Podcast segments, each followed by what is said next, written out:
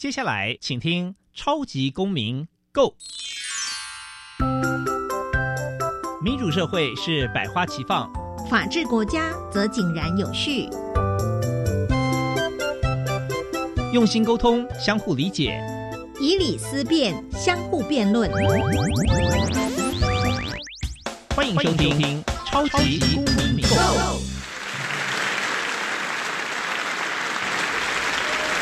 各位听众朋友，大家好，欢迎再次收听《超级公民购》。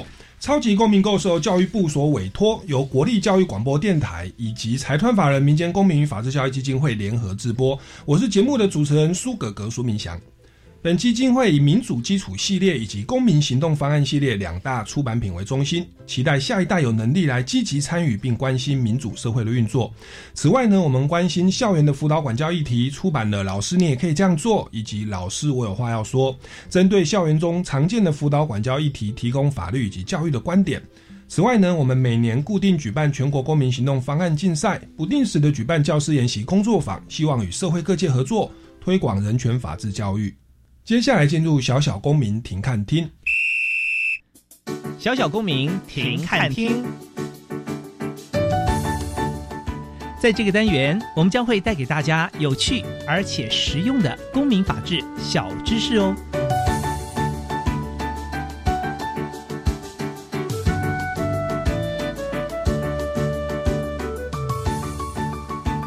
为深耕台湾公民教育种子，推广美国公民教育中心的公民行动方案课程，基金会每年都会举办全国公民行动方案竞赛，鼓励国小、国中、高中职同学组队参加，从关心生活周遭环境去挖掘公共议题，透过四大步骤的实作提出行动方案。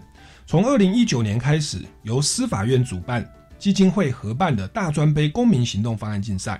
鼓励大专校院的同学跨系或跨校组队参加。这两年活动参赛人数踊跃，同学们所提出来的议题也更加广泛。公民行动方案第一步，学生要先决定其所要行动的公共议题，它可以是班级性、全校性、社区性，甚至全国、全球性。然而，从行动实践的角度，通常会鼓励学生先从自己的生活周遭来关怀起，如班级的整洁秩序、霸凌、考试作弊或社区污染、交通秩序、卫生美化等等。第二步，学生必须先研究此公共议题，分析其成因和现况，掌握解决问题的执掌和相关资源所在。第三步，学生必须检讨出可行的改进策略，以决定将采取何种策略。第四步，将其所决定的策略转化成实际的计划与行动。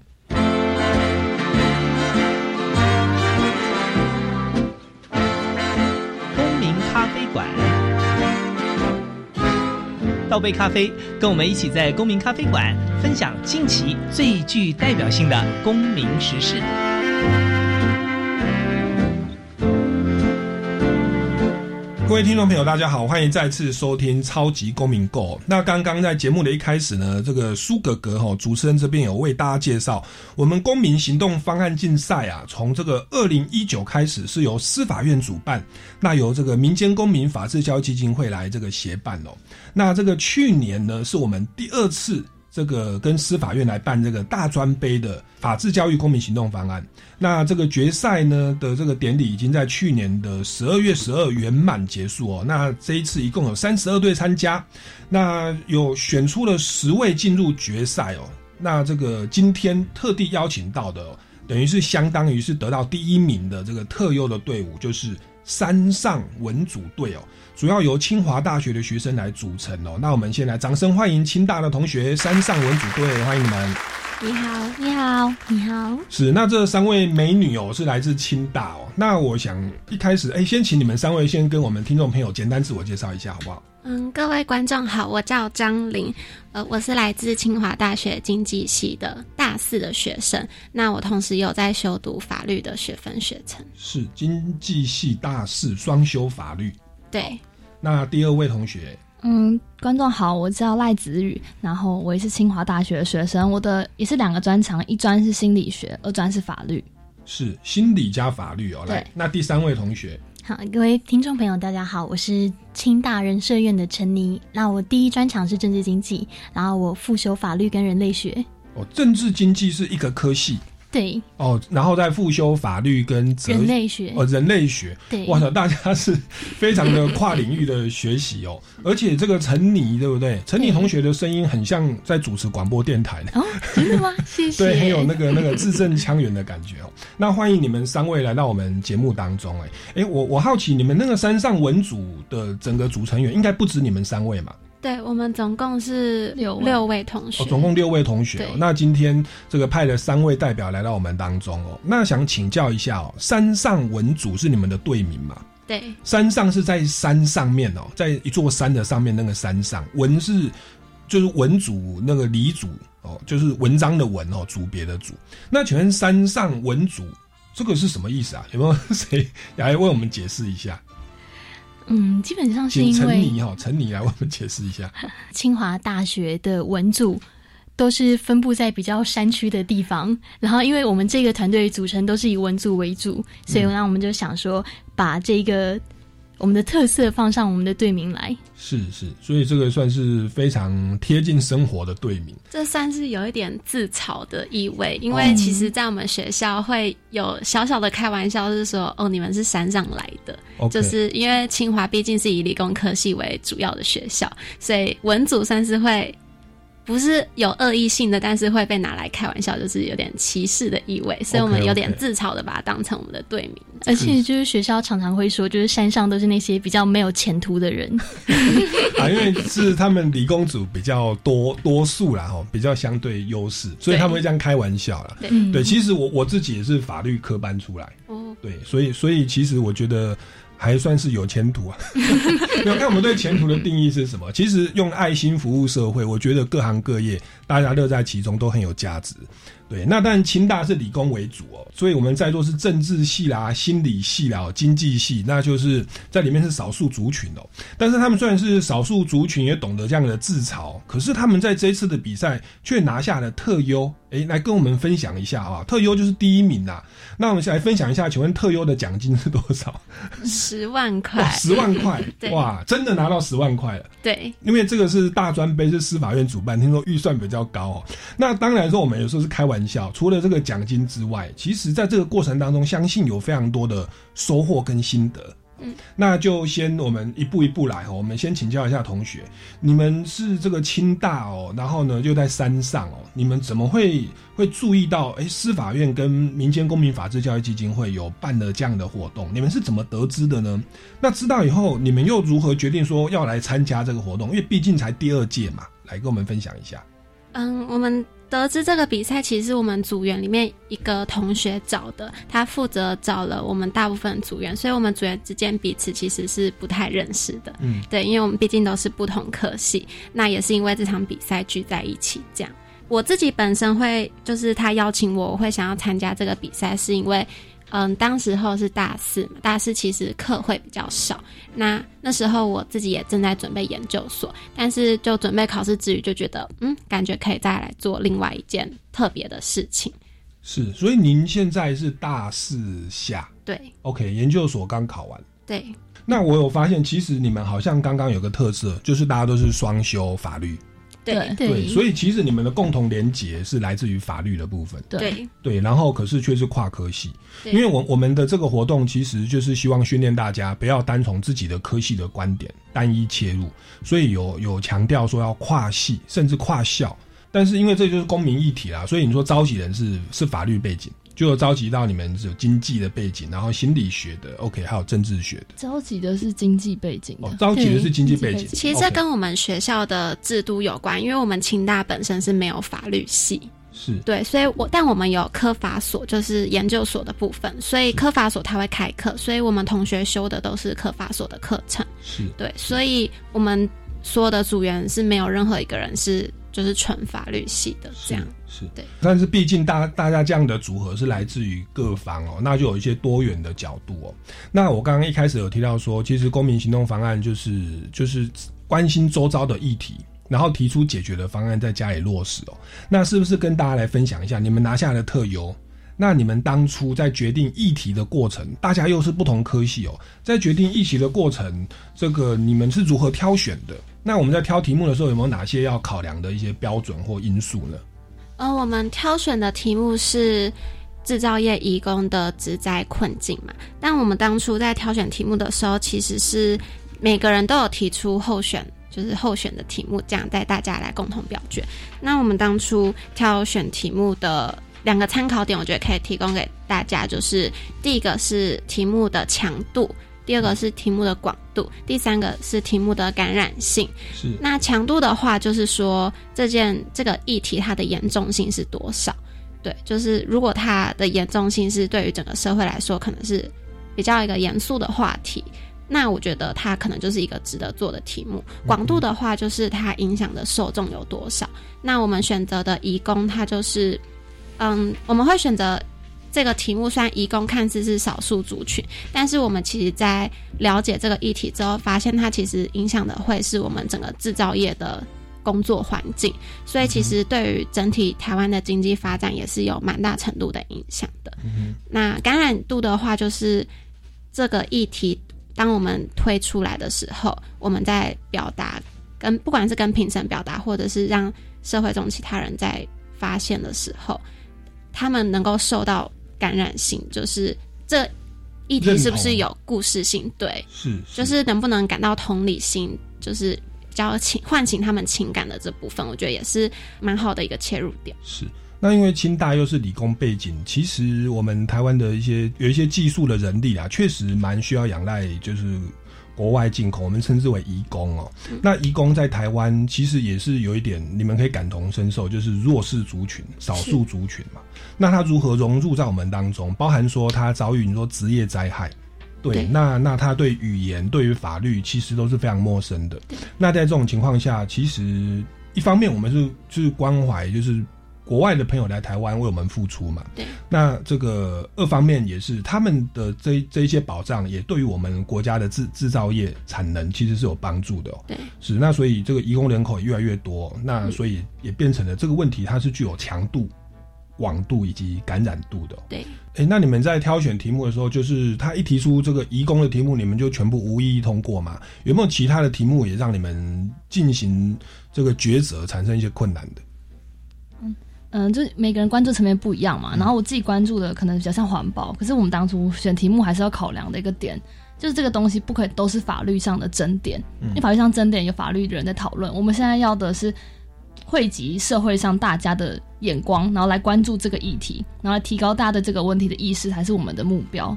那呃，像我当初关注的是就是外送员的福利政策。那不过还是像刚刚张琳讲的一样，我们考虑到这个故事性，然后还有它的感染力，那我们觉得还是以义工族群作为我们的主题，可能会比较有呃成功的机会。是是，那其实生活周遭问题很多啊。其实我自己很喜欢叫这个熊猫的这个食物哦。那其实好像也有人蛮关注那一块哦。但是后来我们选择的是义工的部分。那其实也确实这个跟我觉得包含清大的氛围啦，然后包含整个国家的产业有足科哦，那个也会会有更有的感染力哦。那当然最后从结果论，你们拿到了特优。其实我们不见得说一定要挑哪个题目啊，但是我觉得它提供一个参考，就是从强度这个事情的严重性、严肃性，从广度哦，大家是不是都能够接受，而且跟跟感染性，大家是不是能够认同，会觉得想要回应、想要进一步了解？我想这个选择的标准蛮值得大家参考的。是，那你刚刚提到是说在。那个题目的选择就是要考虑到强度哦、广度跟感染度。那其实移工的这个主题，其实我们一般的民众是蛮有感的，而且确实是我们社会所关注的一个蛮严肃的话题哦。那在进行了这样题目的选择之后，公民行动方案的第二步啊，是要去了解呃这个制度目前的运作状况以及有哪些缺失哦。那就你们在进行第二步，您觉得我们台湾对于移工的职灾的保障？呃，有没有哪些地方需要再加强的？嗯，其实移工他整个职灾的问题，它是一个垂直性，它从事前的发生到事后的。救助都是存在一系列的缺陷。那就事前来讲的话，其实两个主要问题就是之前训练的漏洞，还有语言问题。之前训练就是其实，嗯，因为我们台湾都是中小型企业嘛，那中小型企业在评估义工的时候，其实他们是没有那么多的经费去做足够的事前训练，所以在实务上常常会发生就是，嗯。菜呃老鸟带菜鸟的情况，所以他们就是看着做而已，并不会有就是确实的一个呃符合政府法规的训练。那政府可能也就是睁一只眼闭一只眼这样子。对，那第二个蛮大的就是语言问题，就是他们语言不通，而且东南亚的我们的义工大部分来自东南亚国家，他们的语言其实是有很多不同种类的语言。那他们的英语就算是英语共同性的语言，也不一定那么的熟练。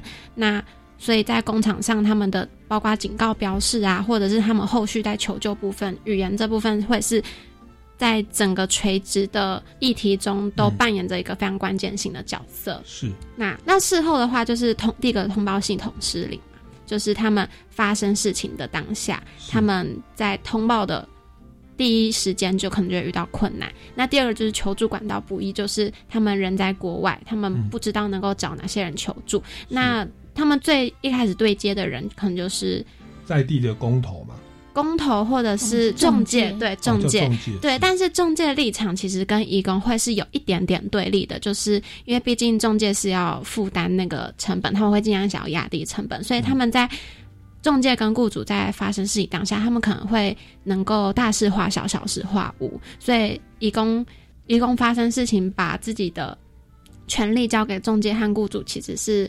嗯，那个立场是有点矛盾的，对。那最后一个就是他们自己本身的权利意识也比较不足够，因为必须坦白讲，他们的本身的教育背景都不太高。那他们在我们有，因为我们有去采访义工，其实发现他们对于植栽这个议题，他们自己本身也不是特别关注，他们都是事情发生后才会去想解决办法。就像其实我觉得是人性啦，就像我们可能地震发生前，我们也不会特别去关注。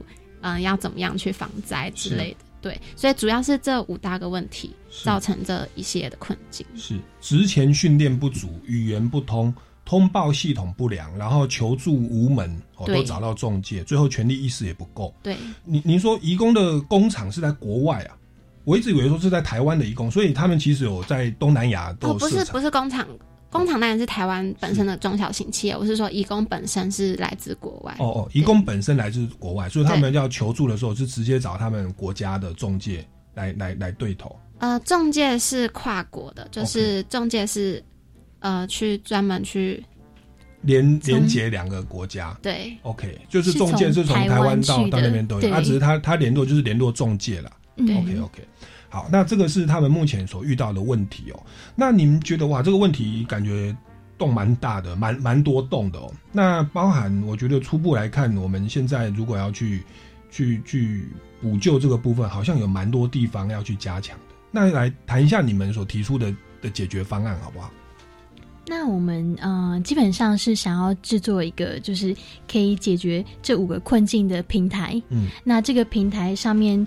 呃，就会有六种语言，然后呢，它可以解决就通报的问题，然后这个平台也可以直接求助，可以它可以连接到就是啊，像是一些 NGO 团体，或者是它也可以直接连接到劳动部。嗯，那呃，同时上面也会有一些呃有关于职灾或者是一些生活上问题的懒人包。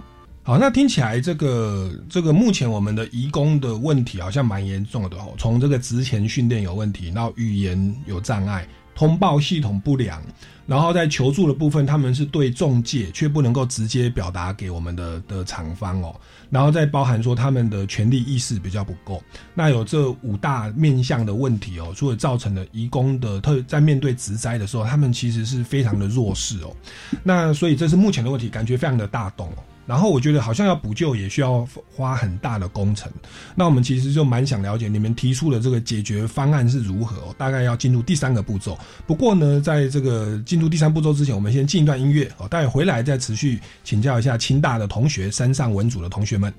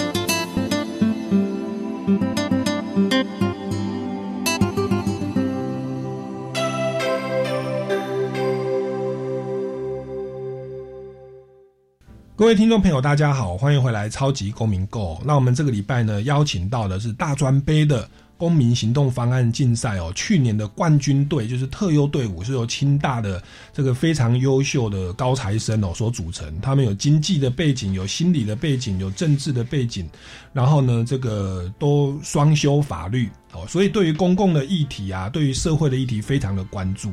那他们刚刚在节目这个第一段跟我们分享到说，在题目的选择上，他们选择了这个移工。哦，移工的这个植栽的保障，那他们发现说，这个其实目前有很多的地方都需要去加强啊，包含职前训练啊、语言啊、通报系统等等哦。那他们就提出了一些解决的方案。那解决的方案是什么呢？也请教一下我们这个同学。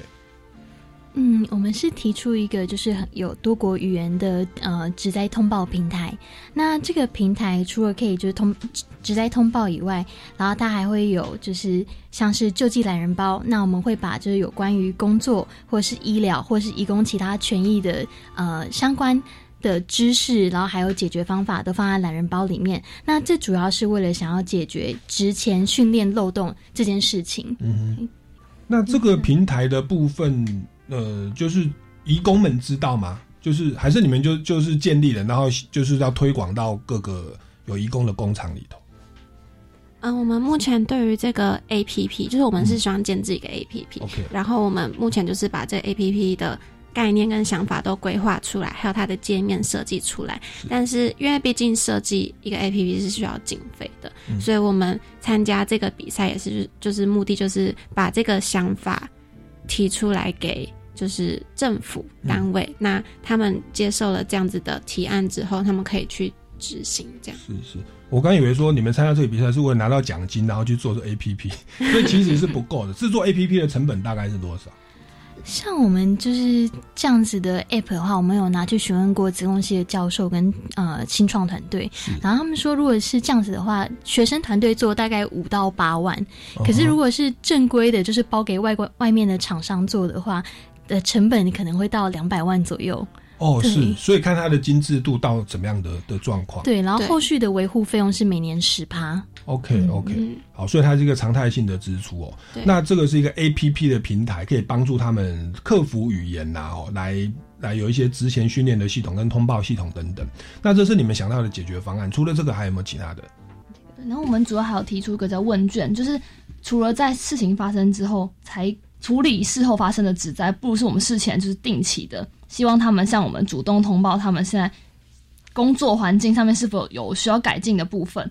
然后我们也会定期追踪，然后也就是维持政府方跟义工个案之间的那个沟通流畅度，是还有直接性，就不会说他透过中介，然后中介先美化过后给。雇主，然后雇主再修饰一番，然后掩盖的很好，然后给政府，然后政府就都不知道问题在哪里。这是我们自己比较想要做的一个部分。是，所以除了网络 APP，还有纸本的问卷，直接的面谈。哦没有问卷是内嵌在就是 APP 的功能里面。哦，是是是。那当初会设计这个问卷调查的功能，还有另外一个呃切入点，是因为我们当初在在。探讨这份议题的时候，我们有去看监察院的调查报告。那他有提出，其实这个问题有一个蛮大的政府执行方面有个蛮大的问题，就是他们的集合人员是人手是非常不足的，所以我们才会想要透过问卷，就是让移工来充当这个集合人员，来弥补他们人手不足的这个问题。是，对。你说让移工来充当稽核人员？对，移工主动来调查，说回报说，哎，这这个工厂它是否是否有完成之前训练，它是否有足够的安全标识？对，就不用稽核人员就是一个一个挨家挨户的去检查。啊，其实他们是最直接的，有点像我们直接做消费者的的询问，对，就不要透过什么 ISO 的内部厂商再多一道人力。对，OK。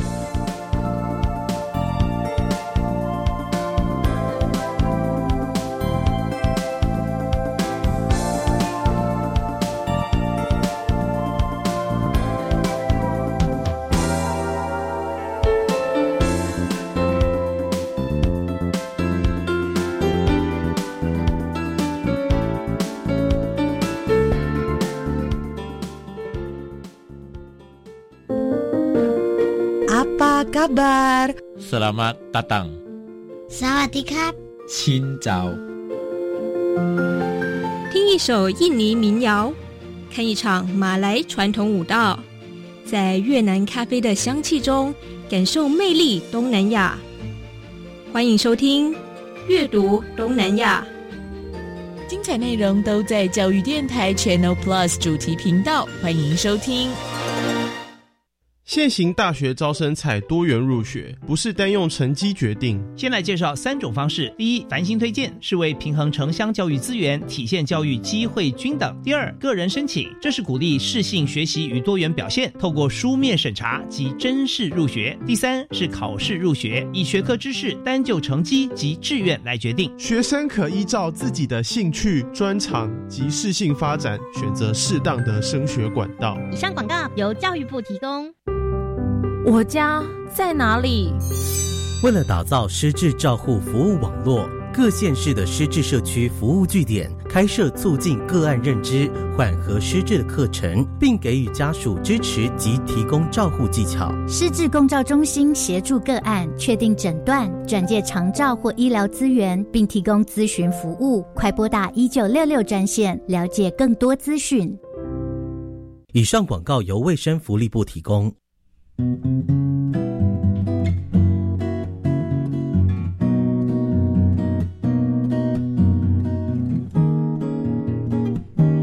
是苏命苏米恩，你现在收听的是教育电台。Open your mind，就爱教育电台。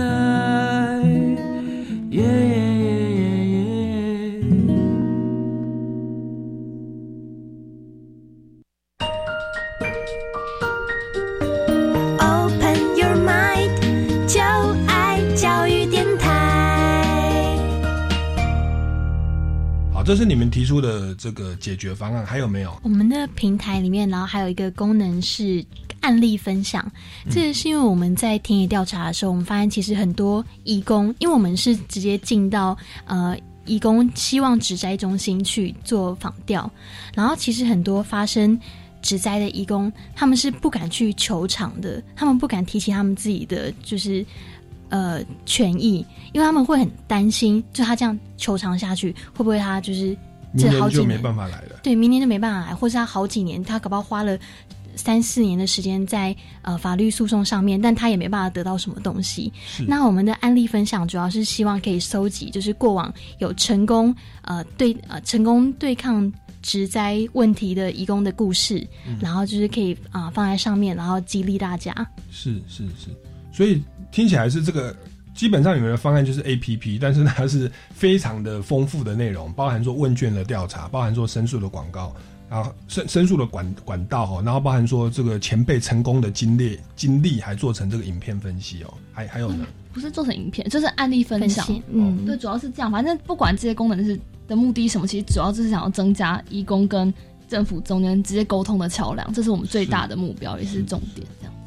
那所以你们的方案基本上就是就是制作 A P P 的方式，对对。那最后在执行上呢，你们刚刚提到说有这个预算上面的问题哦。那所以在现阶段你们拿到特优是这个 A P P 有做出学生版本吗？还还是目前运作的状况？有，因为我们其实推出 A P P，我们是设计界面，也就是在。阅览者直接看到那个画面上，可是 A P P 最重要点应该是后端的 coding，还有它一些建制跟推广费用，那这部分就不会是学生来承担，或是由我们来负责执行。所以，我们主要是提出一个最大最主要概念的构想，是这样。还有各个界面就是连到什么样的功能，还有因为呃，在 A P P 主要这四大功能嘛，是那包括像通报功能，我们要去连接就是不同的。窗口就是像我们有联联络 T 娃的，T 娃是专门就是呃照顾移工族群的非政府组织。那我们有去询问那个移工安置中心，去联络他们的合作意愿这样子。那他们都是表示，就是以后如果这个。A P P 成功设计出来，他们是非常有意愿，就是进行联络。所以，我们主要就是把我们学生能够做到的事情，都把它联络和安排好。那建制软体的部分，就交给政府去执行。对。还有另外一个问题，就是因为如果要顺利发挥那个安全网的作用的话，势必是可能。是我们的理想状况是政府强制在每个义工在入境的时候就可以安装这个 APP，它才可以发挥发挥它的最大效果，不然就会落入跟以前一样的困境，就是说他们发生问题了才来想说，哎，我有什么办法？那这样其实已经往往是来不及的。对，所以那在强制的这部分也不可能会有学生来做，就是可能会希望是由政府就是提供他们一个新的手段这样子。其实学生当然是经费不足，但是你们在设计、在构想、在创意以及在关注议题方面，其实是走在政府的前面哦。你们甚至就是发挥了清大的一个特色，就是透过资讯管理，OK，然后透过这个这个移工也是工厂，对我们产业界是。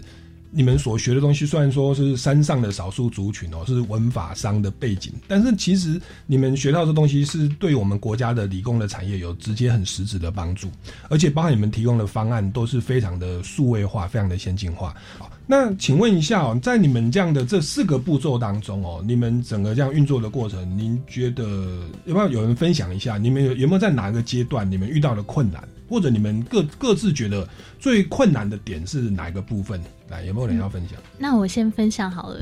我们觉得最困难的部分是在搜集资料的部分，尤其是田野调查或或者是访调，因为有一个很大的部分是，如果是访访呃访调义工的话，我们要他们会担心，就他们接受我们的访问，会不会对他们的未来的职涯造成什么的障碍？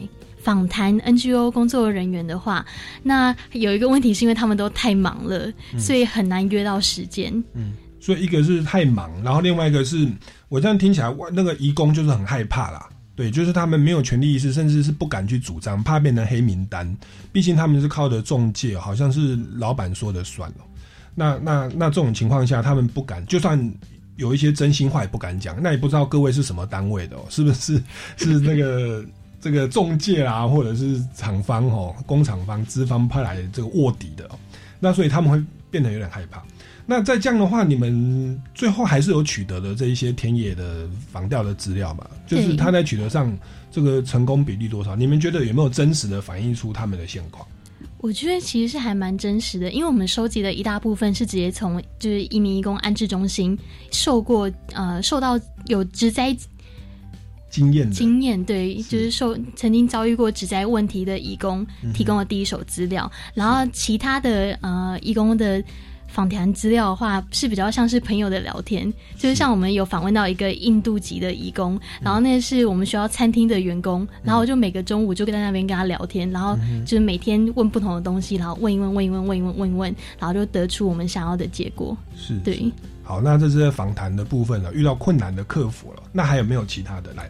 嗯，我想补充的是，我觉得在整个行动方案在设计的前期，其实也会遇到一些蛮重大的困难。主要是，呃，像刚刚有提到，就是我们所做的这个主题，它的问题其实非常多的，有六大问题嘛。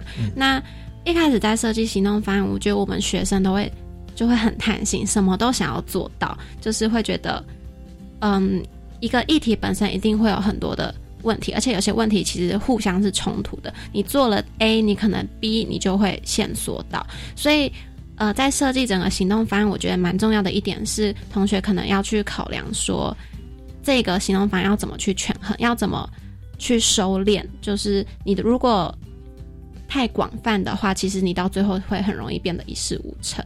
对，所以我们当初在设计行动方案在。这个 A P P 的设计到底要有怎样具体的功能是最重要、最直接、帮助性最大的？其实我们组员之间讨论了非常久。我们也要关注到每嗯每个政府啊，还是雇主啊，或是中介的立场，还想说他们这样做一定有他们的想法或是他们的原因。那在撇除这些。以外，我们可不可以在大家的领域中间找一个最能被大家接受的方法，就兼顾义工的人权，然后兼顾政府的执行可能性，然后兼顾一下中介的利益保障上面，然后来找出一个比较能够让彼此都接受，然后不会到太多利益纠葛的方法。这是我们当初我觉得比较难，也比较难去聚炼成一个点的部分。那结果你们这样的讨论过程，就是还算是和平吗？因为你们好像在讨论过程，好像没有遇到什么太大的困难，包含说大家的时间啊，大家的聚集。因为您研你是大四比较轻松嘛，那另外两位同学也都是大四。我们团队基本上都大四，OK。不过我是大三，OK，对，就我一个。所以大家在聚集的时间，因为通常大四的课是比较少，其实我不考研就完全没有。我们的所有开会都是在半夜进行的，对，都是线上开会。是是是，都在自己的。的既定的的行程之外，然后再在晚上来开会。所以并没有耽误到你们正常的生活，就对。耽误到睡眠，哦，耽误到睡眠是，那也会间接的影响到上课的品质啦。哦，但是就是就是基本上大家通过网络的这个联系开会是没有什么太大的问题。有问题啊？有吗？有很多问题。网络网络其实应该还好，主要是我们的时间都定太晚了，所以到最后为大家精神涣散。是对，所以就是提供给下一届呃想要参赛的同学们参考，不要在一点之后开会。OK，你们是定凌晨一点开会哦？那这样开完会是是已经快要可以吃早餐了？没有两三小时吧？可是开会开到恍神的话，就大家会轮流消失，就有时候会 一阵沉默，然后过很久才哎。刚刚讲到哪边？我们要继续吗？有人直接睡着。那结果你们在这样的一个恶劣的资源条件之下，还是拿下了冠军哦。那这个是非常难能可贵。那我觉得，包含他们挑选的议题跟整个的方向跟策略，其实有点半梦半醒之间，但是结果都是好的哦。这也算是一个非常难忘的经验哦。来，我们先进一段音乐，待会再回来节目的现场。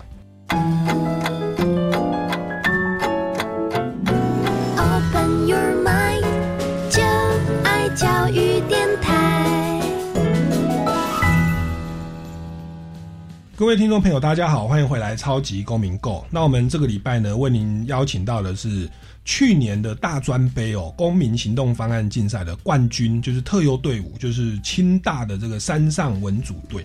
那他们在清大里面自嘲自讽为这个少数族群啊，因为他们是经济啦、心理啦、政治啊、吼法律的背景，但是呢，他们所提就关注的这个议题是移工的议题。那他们提供的这个 A P P 的解决方案，包含整个资源的整合跟落实，其实在这个整个国内的产业界哦，对于这个理工生产力的推广，我觉得是非常的重要，有有起了非常大的注意哦。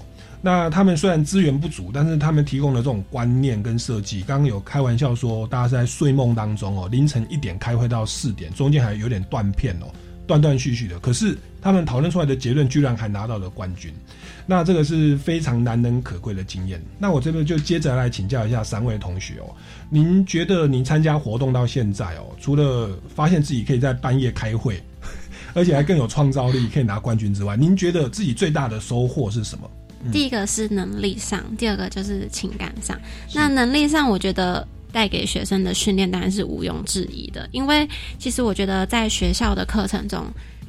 大部分的不管是报告或者是各种你的作业，它其实都不会要求你设身处地的去解决问题。大部分我们能够做学生能够做报告，顶多就是去去发现问题而已。但是其实，在发现跟解决之间是有很长一段路要走的。那我觉得这个比赛就是会让我们很实际的去思考说。嗯，并不是站在一个人权的制高点，而是要去接地气的去想说，那在这样的环境，我们能够做什么？那我觉得这也是，这是这整个比赛最困难的部分，也是我觉得在能力上的训练是一个最重要的部分。对，因为毕竟我们，我觉得所有的大学生所学的东西，未来一定是要应用在某件事情上面的嘛。是，其实这个活动它名名为公民行动方案竞赛，它很重要的观念就是行动，因为我们要把理论所学跟观念加以落实哦。对，那包含像刚刚这个同学陈宁哦，同学有提到说田野访谈就遇到一些困难，大家太忙了，甚至对你有戒心，那你如何去跟人家打成一片，让那个餐厅的义工哦愿意跟你敞开心哦，边边吃饭边聊天哦？然后取得可信的资料，然后再做一些制度的修正，其实就是一个，我想是一般的大学的课程上比较难学到的东西哦。那这是您在能力上，你觉得直接到第一线的收获？那您刚刚说有情感面的收获，情感面就是就是跟队员之间的嘛。我觉得这个比赛真的是，呃，可能因为大家都是卯足全力，然后都是在半夜开会这样，那个呃。战友的那种同袍情谊是非常紧密的。那我觉得在大学四年，虽然有参加过一些零零碎碎的小比赛，但是像这样子为期一整个学期的一个比较大型的比赛是第一次参加，所以我觉得他给我的大学的回忆是创造一个蛮美满的一个事迹，这样子。是有共同的一个目标，然后花了这样的时间，对，而且你结交的朋友不是自己科系的。对，你是跨领域的。对，那特别你们现在大学要毕业了，以后到社会上，其实各行各业这样的连接其实是蛮棒的。然后在学生时代有一段共同的回忆，而且还拿上了冠军，这就叫做美好的回忆哦。来，那这个第二位同学子宇，心理系的同学。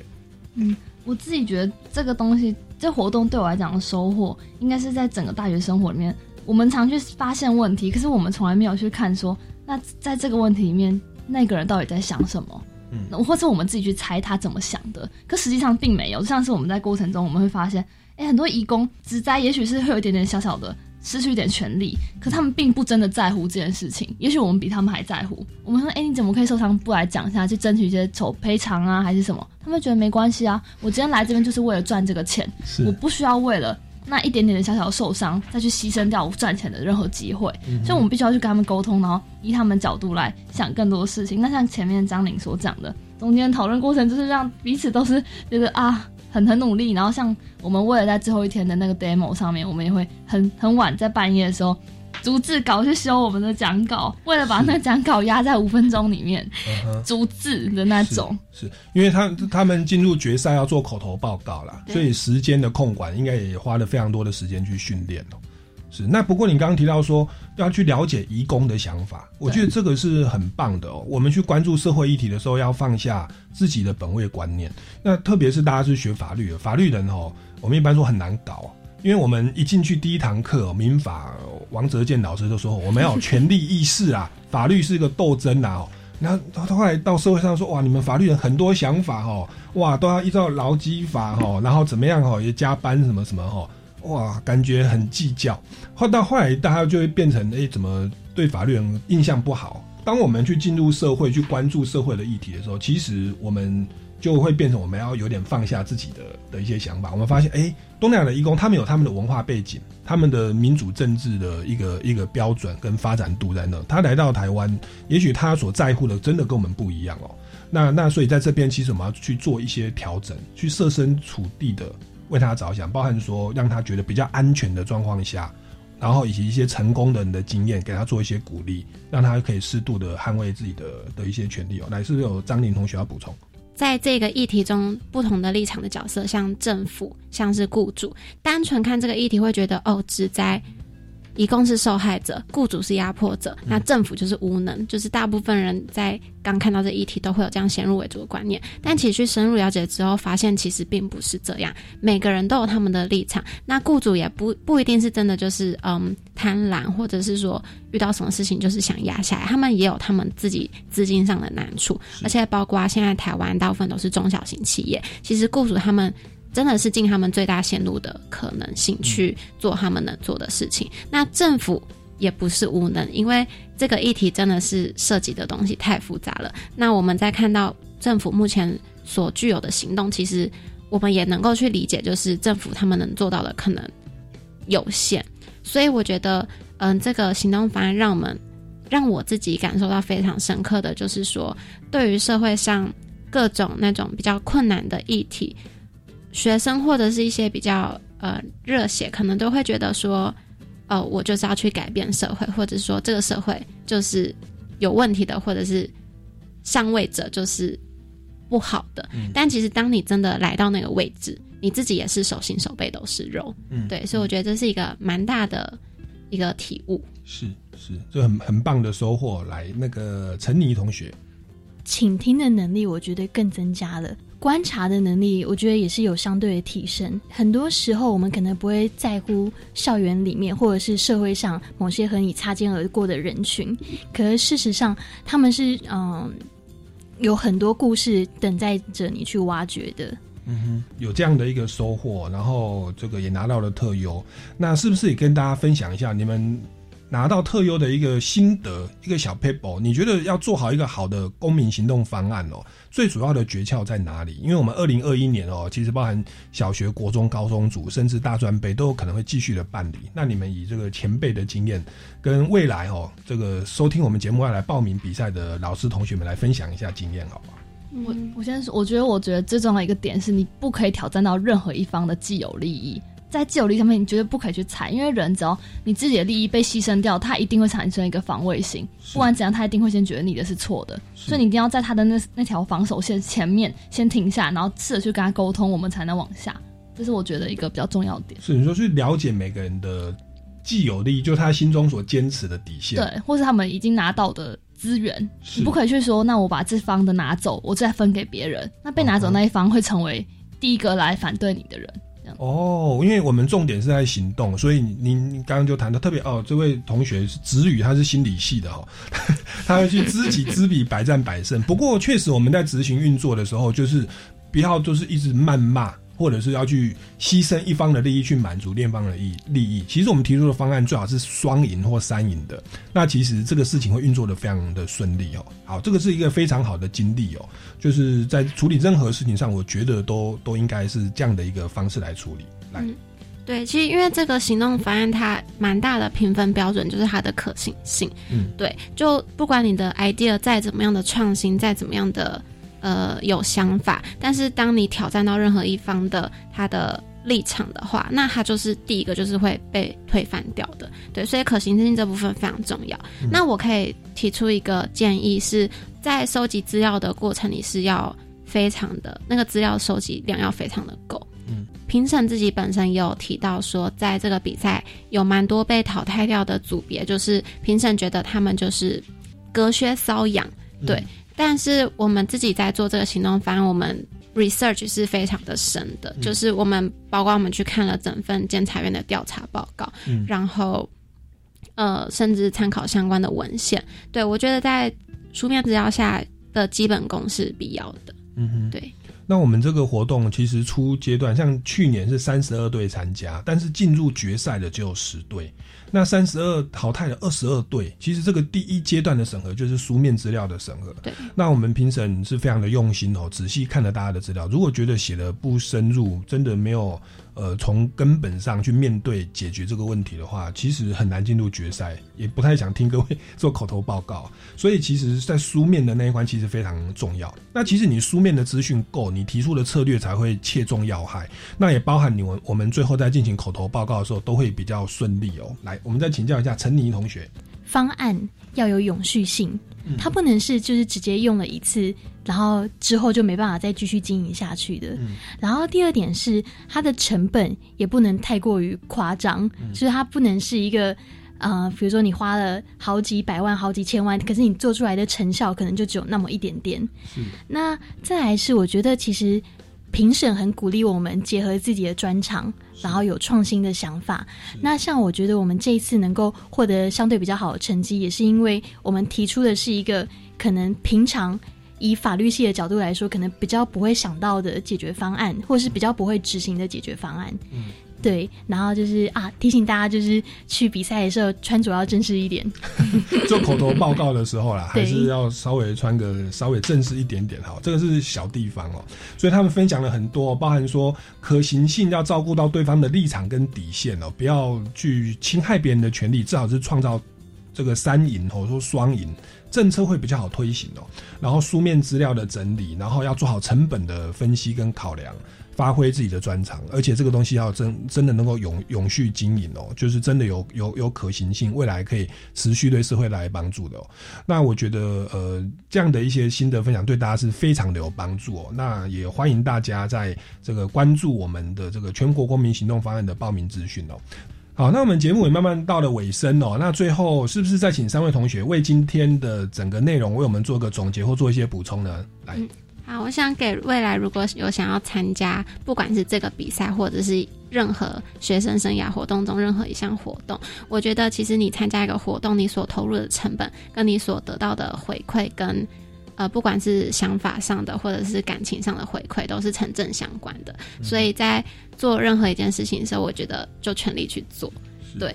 就是就算你觉得投入很多成本，但其实你能够得到的也是相对多的。但如果你只是做个比赛，你只是想要把它就做完而已，那你其实得到的东西还不如就不要做。是，对，是，好好非常好的建议哦。来，还有没有人要补充的？嗯，我觉得我们在过往可能都会遇到一些想要解决的问题，或者是想要做的事情。那我其实觉得这一个呃公民行动。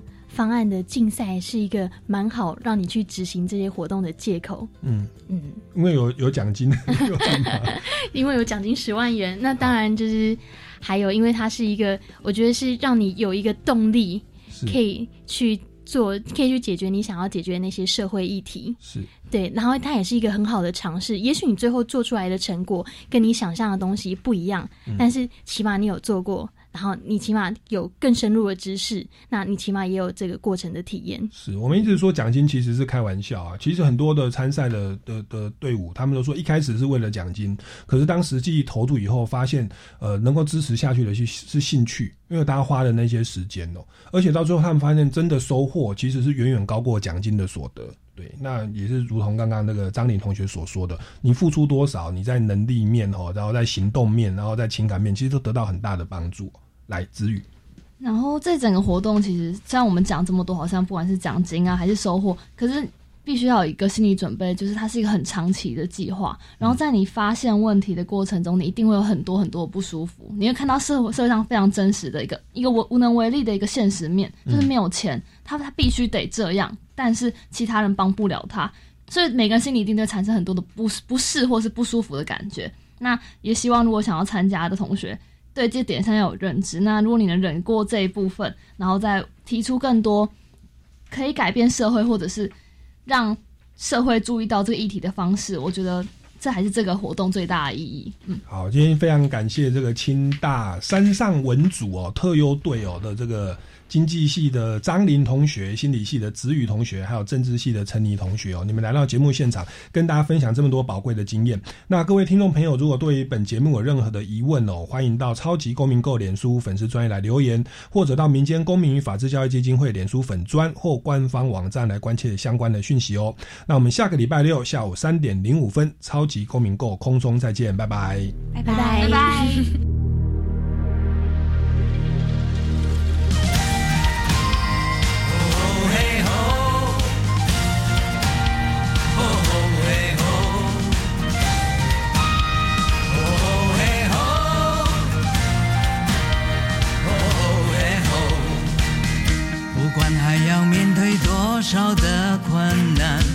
管还要迎向多少的风浪，我想让你了解，你从来不孤单。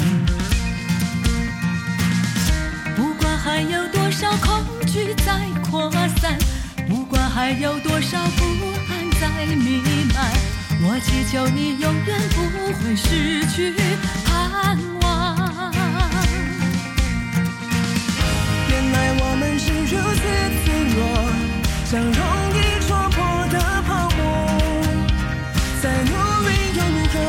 再拼命又如何？好多事却依然难以等我。快把眼泪擦干，只要全心仰望，不必左顾右盼，请不要再回头看。快把悲伤遗忘，只要专心仰望。宁静在永恒里会带来真正平安。